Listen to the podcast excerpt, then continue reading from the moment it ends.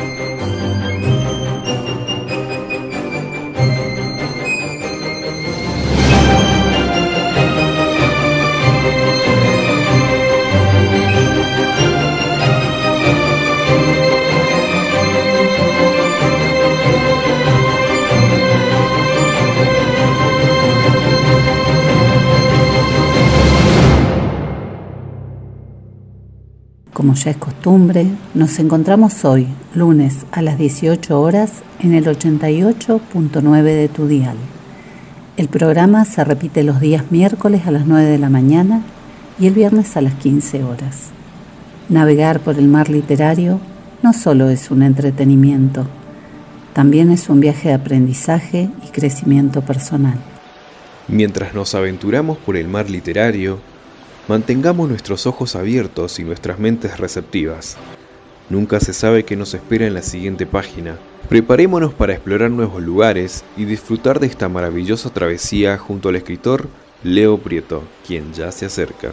Antes, nuestro compañero de a bordo, Niccolo Paganini, nos invita a escuchar una de sus obras.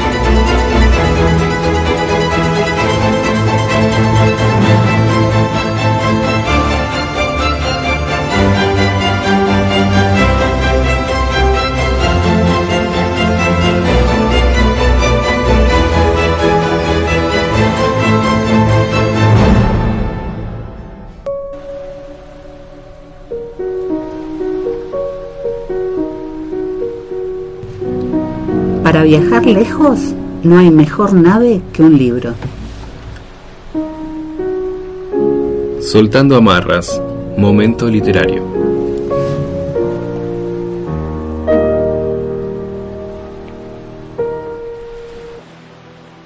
Acaba de subir a bordo el escritor Leo Prieto.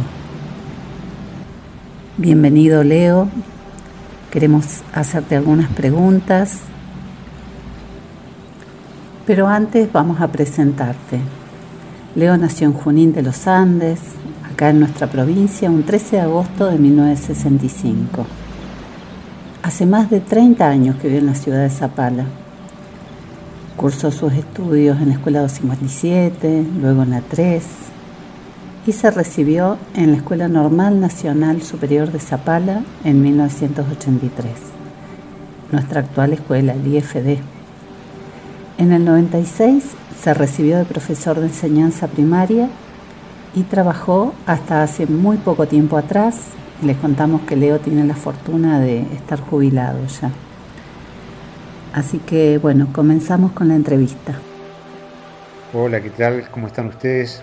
Bueno, en primer lugar agradecerles la invitación al programa Libro a Bordo para tratar estos temas que para mí son muy importantes, hablar de literatura, hablar de escritos, hablar de escritura, hablar de lecturas, de libros, eh, que no es muy habitual, por cierto. Menos ahora que estoy jubilado y estoy alejado de las escuelas. Aquí estamos con nuestro invitado y qué mejor forma de recibirlo que leyendo uno de sus poemas. Pablo. Oración neuquina. Hablando con las nieves de cerros patriarcales y haciendo entre coigües un cielo de emoción, descubro las arterias de antiguos manantiales y arrojo entre los valles cipreses de pasión. Pensando entre pinares y lagos circundantes y haciendo con pegüenes mi propia confesión, observo amaneceres con astros parpadeantes que vierten a los bosques noticias de ilusión. Volando entre mesetas y nubes impensables, percibo los vaivenes de un pálido coirón que con un viento dulce, danzante y amigable difunde sin saberlo su fiel resignación. Me brindo a los silencios de piedras arrogantes que extienden como un manto su gris coloración y dejan su legado de yuyos suspirantes que junto al viejo viento construyen mi oración. Para comenzar, podemos preguntar en qué momento estableciste un nexo con la literatura o cómo fue. El primer nexo que yo tuve con la literatura fue sin lugar a dudas mi padre. Eh, por otra parte siempre hubo libros en casa, papá leía, papá comentaba sus lecturas a la hora de comer, a la hora de la noche, eh, papá contaba cuentos. También eh, papá tocaba la guitarra, hacía comentarios, relatos acerca de, de la conducta de mi abuelo, que también escribía, leía. Tengo dos tíos, uno fallecido ya, que ha hecho publicación de sus poemas, y tengo también a mi otro tío que está vivo, eh, don Teo que ha publicado ya varios libros de, poesías y relatos patagónicos. Particularmente yo empecé con la escritura a los 12 años cuando finalicé séptimo grado. La idea inicial era hacer un diario íntimo, que finalmente lo, terminé cuando terminé quinto año, es decir, los cinco años de, de secundaria quedaron registrados en, un diario. Eh, ese fue el, primer esbozo de, escritura que, tuve. Todavía poseo parte de aquel cuaderno. Eh, mientras estaba en la secundaria, en tercer año más o menos, un cuarto, comenzaron ya las lecturas de manera responsable.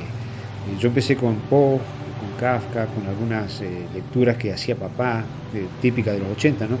características como el, tercer ojo de Lomsan Rampa, los libros de Daniken o algún libro de Charles Berlis, eran, que eran libros de, de, ciencia, o al menos pretendían serlo en, aquellos años. Eh, que papá sabía comprar como, como novedad y llevaba a casa.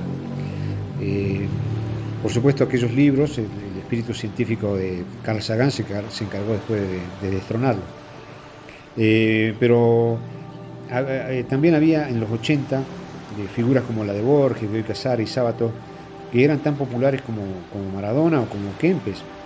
Eh, en las radios, por ejemplo, estaba Antonio Carrizo, yo recuerdo a Marcelo Azuolo, a Jesús Cuntero, después vino Alejandro Dolina, es decir, había en todo el entorno, en todo el ambiente, incluso hasta los, temas de rock nacional, eh, había poesía, había literatura, había un interés por escribir eh, cosas lindas.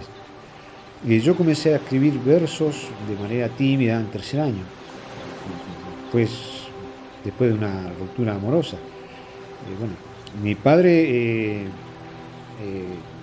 me aconsejó comenzar con, con rima porque me decía que era la mejor manera de encontrar eh, eh, la maravilla en las palabras. Me recomendó leer a Pedro Miguel Obligado, eh, un librito pequeño que se llamaba El Verso, donde salían los tipos de rima, eh, los tipos de, formatos de poesía, las métricas, el modelo de los versos. Eh, y, eso fue lo que hice. Y ahí comencé a practicar todos los días con cuarteta, con citina, con quintillas, con diferentes tipos de rimas y me fui animando. igual todavía sigo practicando porque no es un arte sencillo parece algo fácil, pero cuando uno quiere usar metáforas, comparaciones y decir un montón de, o darle significados, eh, eh, cuesta y, lleva su tiempo. ¿Cuál de tus escritos es el que más te gusta? ¿Qué o a quiénes encontrás en él? Bueno, de los poemas que me gustan, eh, yo elegiría, por una cuestión de afecto, una cuestión de afectiva, íntima, llevó mucho tiempo, eh, abarcó diferentes etapas de mi vida, entre el 88 y el 2006 más o menos, que lo terminé en el Magmasi. Fue un poema que fui terminando con, mucha paciencia. Y me, gusta porque bueno, era jovencito, yo había comenzado a hacer eh, octosílabos, estaba practicando la alternancia de, de rimas. Bueno, cada verso que terminaba lo disfrutaba, tenía un pequeño diccionario de sinónimos y antónimos, andaba con él en, el, en un bolsito, en una cartera, y con eso me ayudaba. Eh, siempre anduve con lapiceras y con libretas, así que cuando surgía algo que parecía ser un hallazgo, lo anotaba. Eh, fue un trabajo absolutamente en soledad que bueno, realizaba en aquellos años en los bares de Zapala, leyendo a Darío, leyendo a Claudio de Alas, a Martí, buscando, encontrando. Y también cuando trabajé, recuerdo allá por el 87-88 en Atenas, en la librería Atenas, por esos años, ahí me empecé a encontrar con, gente que le interesaba la poesía, sobre todo chicas, ahí te encontré a vos, Adriana, eh, a Fabiana Yech, que también eh, hacía sus primeros intentos con poesías, y también a la chica de Contreras, la hermana de Alejandro, que había logrado publicar, recuerdo, en el diario de Neuquén, algunos de sus versos. Eh, Recién creo que en el año 2000 me encontré con Nico Siuxio, que fue el primero más o menos de, la etapa generacional de nuestra generación que escribía ahí en el Café de Ali. Por supuesto había leído mucho antes a Hugo Pompeo Ferrari, algunos versos de él, pero desde el punto de vista generacional yo no había encontrado varones, por ejemplo, para compartir mi experiencia. Eh, eh, eh, bajo el cielo del sur es el, final del verso lo hice en y creo que allá por el 2006. Eh, lo hice al estilo criollo el final, creo que el último verso. decidí hacerlo de esa manera, como usualmente lo hacen los payadores. Y bueno, así fue como lo publiqué. Mi padre me había dicho que estaba bien, que había leído alguna vez a don Félix San Martín, tenía un poema parecido, pero yo no lo pude encontrar. Así que bueno, eh, a continuación eh, leo el poema. Bajo el cielo del sur, bajo un cielo de tinieblas en el monte llano y seco, graves aires con sus ecos presagiaban el final, y los yuyos forcejeaban entre alaridos del viento, llorando su polvoriento y tortuoso espanto fatal. La estepa entera temblaba por cañadones dolientes, y cortaderas valientes silbaban su desamparo y el villacheo arrogante se mostraba inexpugnable por ser testigo indomable y ante los siglos su faro. Y arrodillados al día ante la ausencia del cielo y siendo el viento el flagelo que dio a la estepa tristura, rezaron matas y arbustos arqueándose suplicantes por la grava tremolante y sus trovas de amargura. En bordes de un altozano se blandieron matorrales, y gimieron los sausales aferrados a su suelo, y en el fangal taciturno cayeron enjutas ramas, entrelazándose en tramas que prolongaban un duelo. Alpatacos y jarillas resistieron ventarrones, y un coirón entre coirones se erguía fuerte y tosudo, porque la gélida fusta del aire de las montañas zurraba con dura saña tenaces leños forzudos. En entumidos mallines trepidaban pajonales, y molles y pastizales contenían los castigos de dioses cordilleranos que estrujan con ventarrones mustios suelos patagones que poco saben de abrigos. La ciudad en el poniente se recluyó en las moradas, escuchando la andanada de corpulentos silbidos, y por las calles vacías los resoplos arenados desplegaron su aforbrado de plomizo colorido.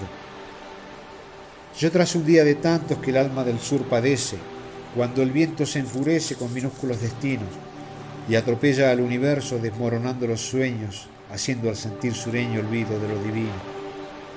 Tierra que sabe de vientos, es un páramo hostigado, el chachil su acorazado, los árboles su cortejo. Hay arcángeles celestes deteniendo remolinos, de azotes luciferinos en suelos secos y viejos, sin lagos, bosques ni ríos. Soy feliz siendo estepario. Soy el suelo hospitalario unido a la cordillera, y en mi cuero de neuquino llevo surcos del desierto, y seré cuando haya muerto basaltos, yuyos y espera. Por eso me aferro al suelo, cuando los vientos me duelen, cuando las nieves me hieren, porque he sido y soy paisaje. Soy Patagonia curtida de blanco en los horizontes, de vientos, piedras y montes, de versos en mi lenguaje. Cuando escribís, ¿cómo pensás al lector? Cuando era joven tal vez eh, supongo que pensaba en alguna mujer, alguna chica. Eh, a veces lo hacía para sentir la aprobación de papá. Eh, a veces escribía para para ver qué pensaba al respecto algún amigo. Eh, creo que la influencia de Claudio de Alas en un principio, más fuerte, eh, fue muy evidente en mis primeros intentos. algunos quedaron amontonados en cuadernos, otros fueron publicados 26 años después. Creo que hice mal en corregirlos antes de publicarlos. La verdad es que no me quedé con esa sensación de, plenitud. La falta de tiempo, la falta de iniciativa por algunas situaciones particulares no me, permitieron presentar el libro, al cual llamé por venir de los talismanes. Pero sí por lo menos di a conocer lo que hago, algunas personas vieron lo que hago. Eh, hoy estoy un poco más seguro, estoy convencido de que cuando tenía entre 19 y 20 años escribía bastante bien para la edad. Eh, creo que algunos versos son mejores que los que hago ahora. Hoy no tengo un tipo de lector definido, eh, me siento de manera regular que todas las noches, escribo por sentir placer, como si fuera una disciplina, de tratar de buscar palabras o hacer oraciones interesantes para decir algo. A veces creo que me sale, otras veces que a veces creo que no. Pero bueno, yo lo siento como una búsqueda. Eh, creo que todos buscamos el reconocimiento de otra persona. No puedo precisar bien a quién o sobre quién, pero bueno, en, la juventud tal vez fue, fue la búsqueda de reconocimiento, la aprobación de, de alguna joven, supongo. Pero hoy ya no, hoy creo que busco otro tipo de, aprobaciones y otro tipo de reconocimiento. Y tampoco tengo mucho apuro en, en hacerlo. En tu obra vemos constantemente un vínculo con la realidad. ¿Cómo estableces ese vínculo? ¿Cuál es tu anclaje? Bueno, mi anclaje con la realidad eh, o con lo que vivo a diario eh, surge de, de, la práctica diaria de la escritura eh, en la actualidad, lo, que me va pasando en el momento. es decir, se va modelando sobre la marcha. no me ocurre lo mismo que cuando era joven, que apreciaba un paisaje, algún lugar, algún contexto y comenzaba a escribir sobre un tema. Ahora eh, eh, me siento y escribo lo que surge, dejo que descansen semanas algunos textos, algunas oraciones. incluso hay, algunas que cuando las relevo han perdido totalmente su valor. Trato de reacomodarlas. Eh, creo que la emoción que me provoca el paso del tiempo son algunas de las temáticas, algunas de mis melancolías, Siempre me llamaron la atención los arenales, los coironales, eh, eh, los precipicios, las pampas esteparias, los pedregullos, los senderos. Eh, son mis formas de, iniciar la escritura, de observar la, realidad que, vi de, chico cercana a los ríos, cercana a los árboles, sausales, eh, pero en general por una disciplina eh, particular que me ha impuesto, eh, todas las noches apuro algún escrito o me acerco a alguno de ellos, voy corrigiendo, voy observando las palabras, veo si hay cosas repetidas, temáticas, temas o temáticas repetidas y trato de ir eliminando o dejando lo que me, lo que me parece. Si vas a anotadores en forma constante, vas apuntando las ideas, eh, ¿preferís escribir en papel o de forma digital?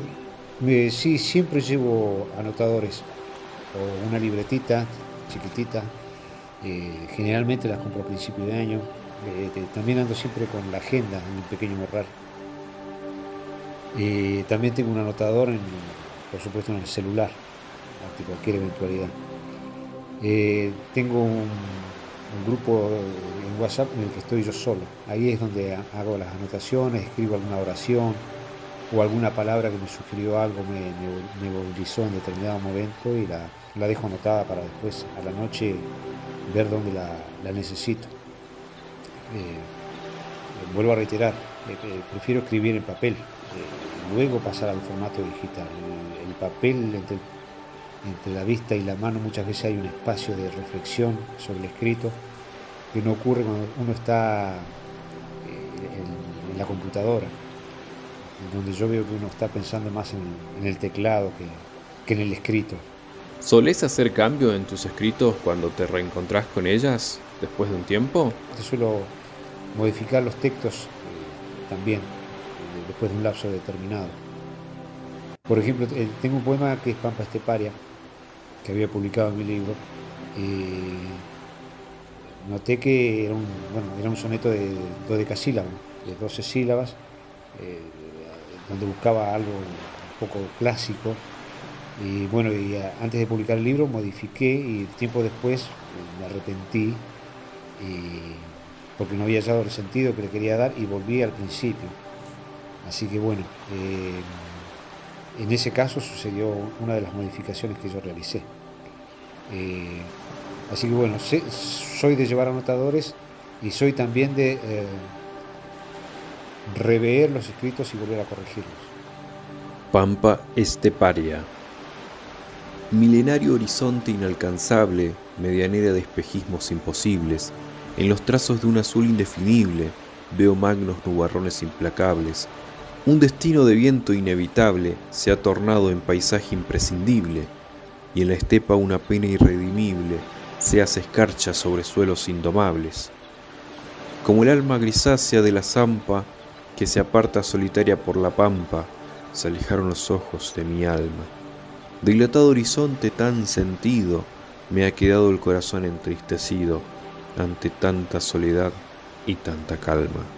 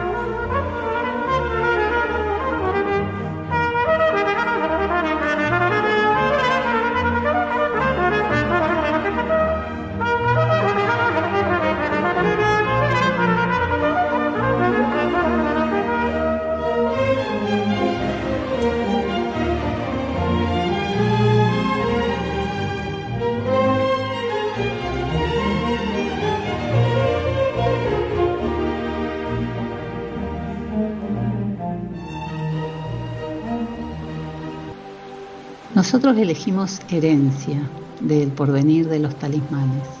Herencia. Dejo la ruta exasperada de los días incesantes entre los escombros del pasado.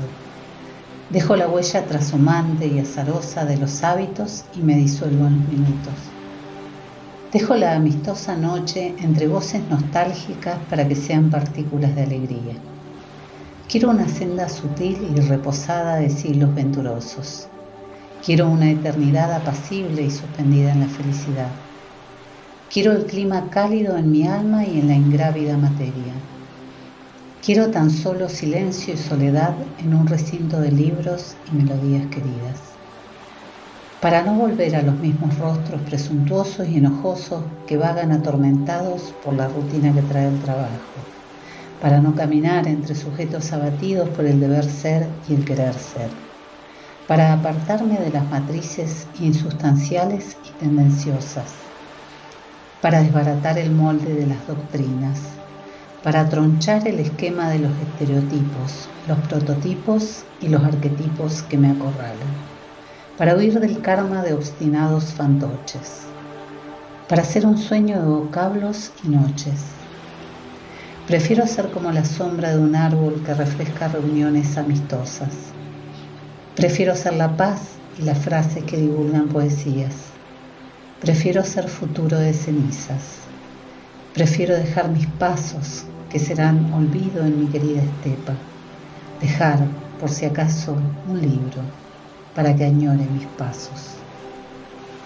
¿Esta herencia se mantiene? ¿Cómo la ves en este momento, después de algunos años? Bueno, Adriana, yo, realmente te quiero agradecer en primer lugar eh, recordarme el poema porque releyéndolo ya me puse a corregirlo. Es decir, eh, otra vez a la relectura y me doy cuenta de que lo había olvidado totalmente al poema o al escrito, a estas palabras. Eh, yo no sé si recordás que en la década del 80, fines del 80, eh, había chicos que escribían, chicas que escribían, y el sueño de publicar era imposible. Eh, por eso puse eso al final, dejar por si acaso un libro. el paso para mí importante de las personas, sobre todo porque yo había leído poemas de un poema de mi abuelo, había leído cosas de mis otros abuelos, eh, había leído en los libros de la historia del Neuquén, algunos versos de mis tíos, y eso eh, me llamaba la atención, ¿no? que dejaran cosas eh, para que añoren precisamente los pasos. y yo hoy, por ejemplo, con este librito, el pequeño librito por este pequeño recuerdo, yo me considero satisfecho. No sé si es un gran aporte o si es una, maravilla, pero realmente me considero, me considero satisfecho con, con lo que, con la herencia. Eh, tengo mucho más y quiero disfrutar la jubilación haciendo lo que me gusta, que es escribir y empezar a desprenderme de a poquito de los libros. Me falta vincularme mucho más eh, con gente que escribe, con gente que me respalde, con gente que, que me lea y sobre todo eh, poder escuchar lo que escribo, que me cuesta tanto. Así que bueno, te agradezco nuevamente la lectura del, poema y recordármelo de nuevo. ¿Cuáles son tus intereses lectores? ¿El último libro que leíste eh, o alguna obra que, que de vez en cuando volvés a revisitar? En este momento me encuentro leyendo eh, un libro de Herbert Marcuse, de El hombre unidimensional. Eh, es una, cuestión de curiosidad, lo, tengo a mano ahí para ver bueno, el enfoque, los marcos teóricos. Siempre es importante leer los, sustentos conceptuales de la filosofía, los aportes que hace la filosofía. Y Marcuse era algo que me interesaba eh, uno siempre lo encuentra citado en, algunos de los textos que lee o referenciado en alguna de las bibliotecas y me interesó y me acerqué a la obra de él. Pero por supuesto, como todo lo que es filosofía, eh, nunca me interesó leerlo de un tirón porque muchas veces uno queda así. Y por otra parte, uno queda primero sin poder definir lo que lee de manera clara y por otra parte creo que también tiene que ser conversada la filosofía, dialogada, estudiada, profundizada. Eh, por supuesto que eh, no lo hago con el objeto de, hacer mejorar la calidad de la poesía o de la narrativa, lo, hago por puro placer, porque me interesa y es un, un hecho de curiosidad nada más. También estoy leyendo, este sí ya con mucho interés, porque era algo que me interesaba particularmente, eh, sobre todo conociendo las diferencias con las que fueron educados mis padres. Mi padre fue educado en Buenos Aires, mi mamá fue educada en una escuela, eh, en un pueblo muy pequeño, en la década del 40 en Junín de los Andes, cuando todavía no estaba aplicada en su totalidad la ley 1420, y con absoluta diferencia eh, de criterios, de contenidos, de, vivencias. Eh, y me llamó la atención esa, esa, esa distancia que existía entre ambos y la manera en que se educaba en esos años las personas. Eh, de manera tal que me interesó el tema y bueno, conseguí el libro y estoy leyendo ese, volumen ahora. Y al libro que vuelvo de manera recurrente o lo, es o lo recomiendo también, por supuesto, es el, el de Germán Arciniegas, que se llama Biografía del Caribe. Es un libro que recomiendo. Y terminé de leer hace un mes más o menos eh, otro texto que está traducido por Silvina Bullrich, eh, que es de Albert Cohen, y se llama El libro de mi madre. Y después tengo, por supuesto, un pendrive con muchísimos textos en, en PDF, eh, con biografías de, de, Schopenhauer, que leí hace muy poco, que en realidad releí y, bueno, casi siempre a los cuentos de Fontana Rosa, Chekhov, algún texto de Borges, y cada tanto estoy releyendo ese tipo de libros. ¿Cuáles son los escritores o autores que sentís que influencian tu obra? Em, bueno, los escritores o artistas que, que, suelen influir en una persona, en una obra, eh, son muchísimos. Eh, cada uno enseña algo, de todo se aprende un poco. Eh, particularmente yo creo que el secreto es leer y leer muchísimo. Es importante, importantísimo, llegado el momento, empezar a, estudiar y aprender las normas, eh, ya sea en poesía como en la narrativa. Pero la creatividad, la inspiración consiste precisamente en romper esas normas es decir, eh, aprender las normas como para, para saltar el alambrado después o salirse de los límites.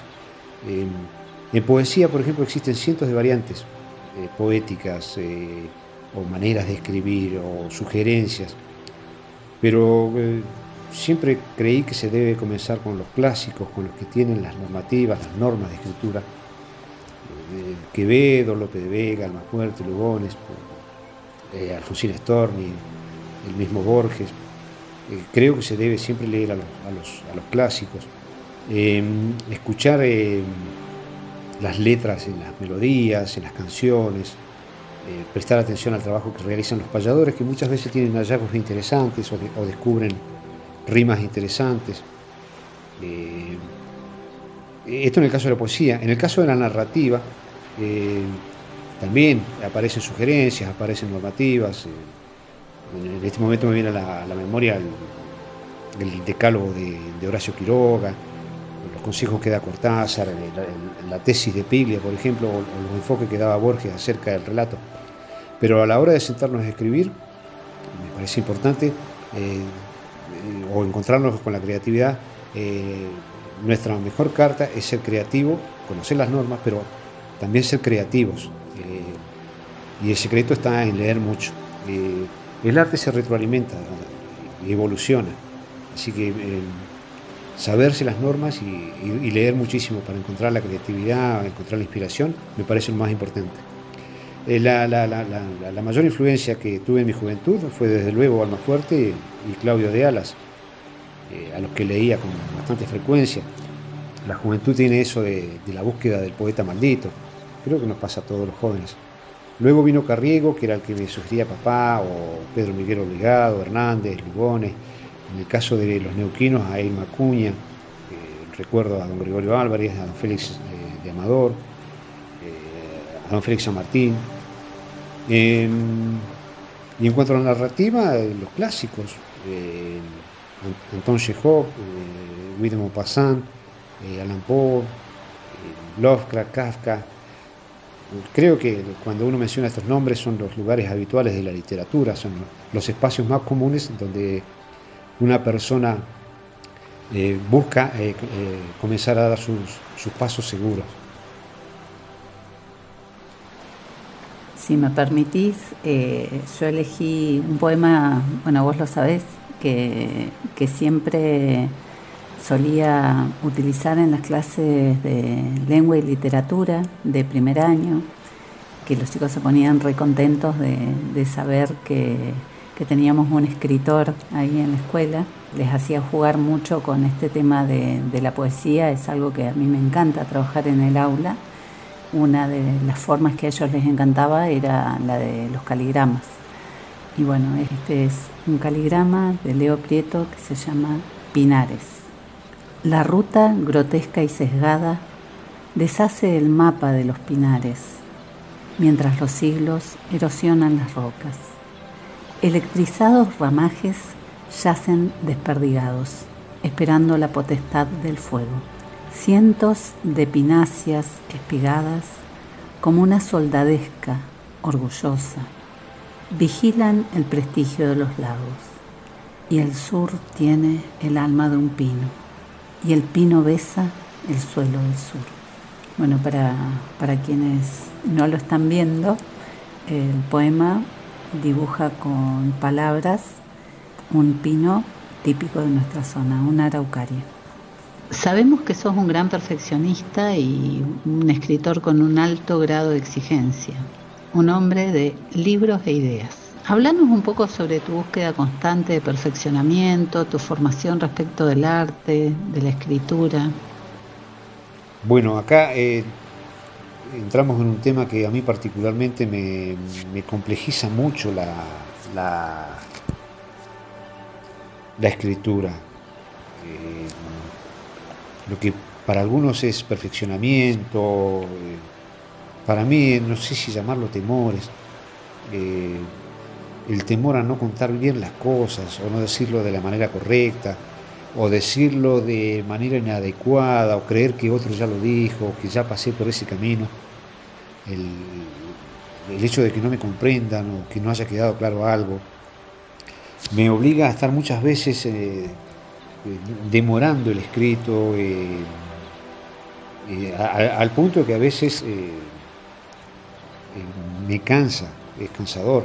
Es decir, eh, no, no hay una, situación donde uno se sienta eh, completo, eh, totalmente pleno. un profesor de narrativa me había sugerido que, que haga talleres. la sugerencia para que, bueno, ahuyentar un poco los miedos y dejar un poco fluir la escritura. Así que bueno, tengo pendiente esa, esa cita, no he participado todavía de talleres de escritura por el momento siempre mi tarea fue muy solitaria, incluso hasta tener un aislamiento total. Em, em, eh, cuando era joven tenía amigos que me escuchaban, eh, algún poema en la juventud. Em, ahora eh, la, escritura se ha tornado en algo un poco más serio, como, como si fuera una especie de trabajo. así que bueno, yo creo que eh, la escritura es precisamente trabajo en el sentido de eh, eh, dedicarle tiempo. se habla mucho de la inspiración, pero yo creo que tiene que trabajarse. se tiene que estudiar. uno se vincula con otros y disfruta de este arte de escribir. Me parece que es importante. Así que tengo pendiente el tema de los talleres para, bueno, para ver cómo escribo, para tratar de ejercitar la escritura. Eh, actualmente tengo muchísimas eh, anécdotas y relatos en las agendas, eh, sobre todo de la época del secundario, de la vida del secundario, he hecho que me ha ido llevando a la biblioteca para visitar las hemerotecas y bueno, coordinar lo que ocurrió en aquellos años con las anécdotas que yo tengo de la década del 80 anotadas en las agendas. Así que también estoy haciendo algo con eso, relatos que de algún modo son históricos o relatos de, acontecimientos que ocurrieron en mi juventud, que no tienen un fin eh, desde el punto de vista eh, narrativo como hacer poesía o relatos de cuentos, sino simplemente el, hecho de contar eh, cosas de la vida diaria que ocurrieron en Zapala en la década del 80. ¿Planificás las historias al detalle antes de escribirlas o las dejás surgir sobre la marcha? ¿Hay un horario, momento o lugar especial para escribir? ¿En qué creación estás trabajando en este momento? Contanos un poco. Bueno, las horas que tengo para escribir eh, son las horas de la noche.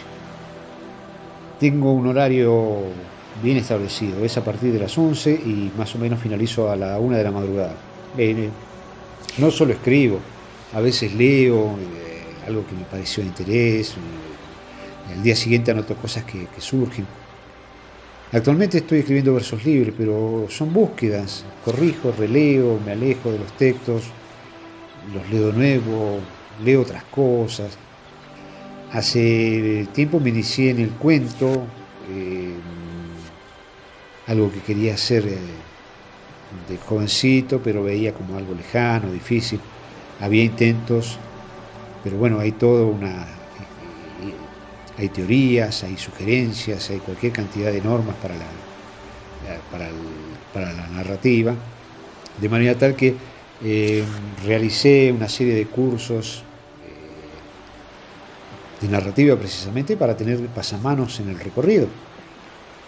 En el momento estoy satisfecho con dos de mis relatos, pero creo que falta. Eh, en general soy de planificar las historias. Escribo tres oraciones, a veces cuatro oraciones, principio, nudo, desenlace, alguna situación embrionaria que genere un problema. Y bueno, depende de la idea, busco un inicio que sea que deje al lector en el relato trato de ser atrapante, cosa que no logro mejorar, no todos lo logran hacer de, la mejor manera, pero me resulta entretenido. Eh, todo para mí esto es un entretenimiento, eh, tanto en poesía como en el cuento. El, final debe ser sorpresivo, debe ser atrapante, debe ser eh, reconfortante para el lector. Y bueno, uno está en esa búsqueda. Esas son las cosas lindas que me encantan de la, literatura. Quisiéramos que nos leas uno de tus escritos. Voy a leer un poema que escribí hace mucho tiempo, que fue precisamente a la salida de, un bar, como era habitual en aquellos años.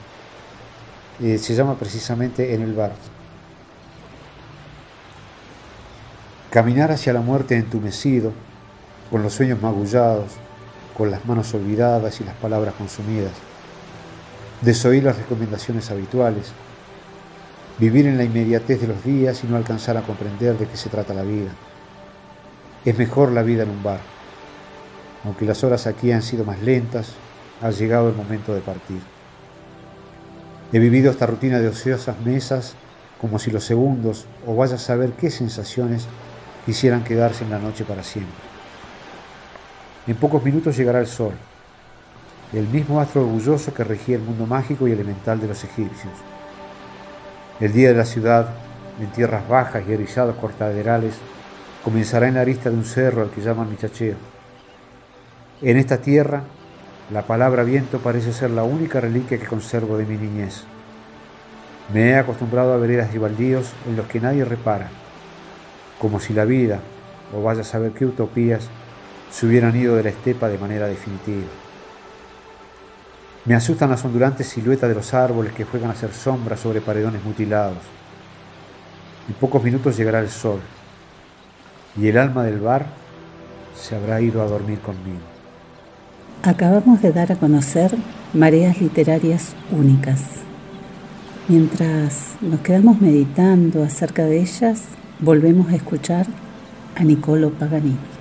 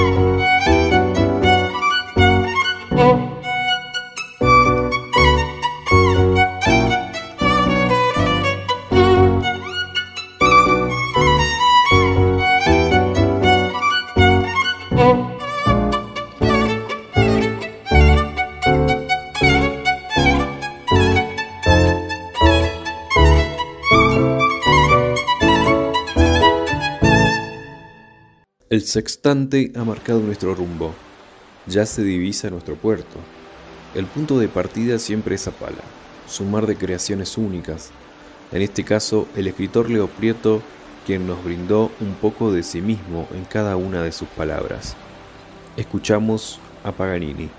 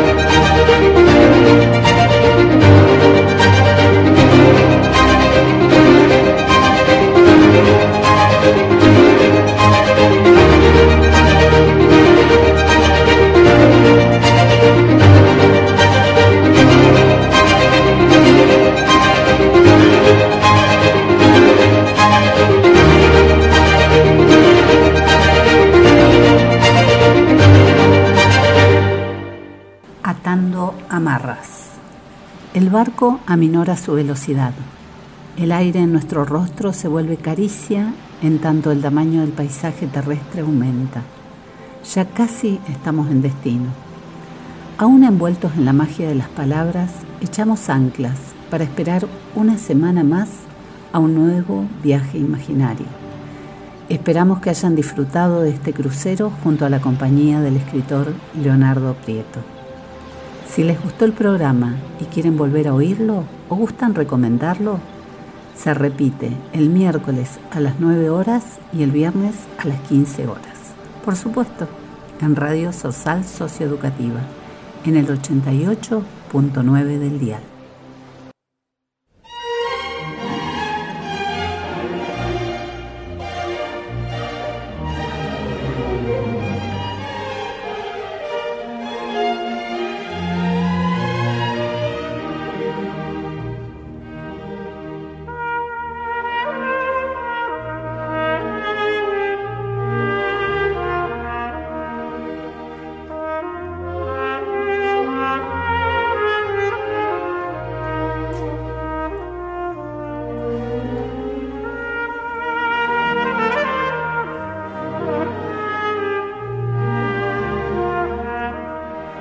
Si sos escritor zapalino y te interesa darte a conocer, te invitamos a escribirnos al WhatsApp 63 90 66.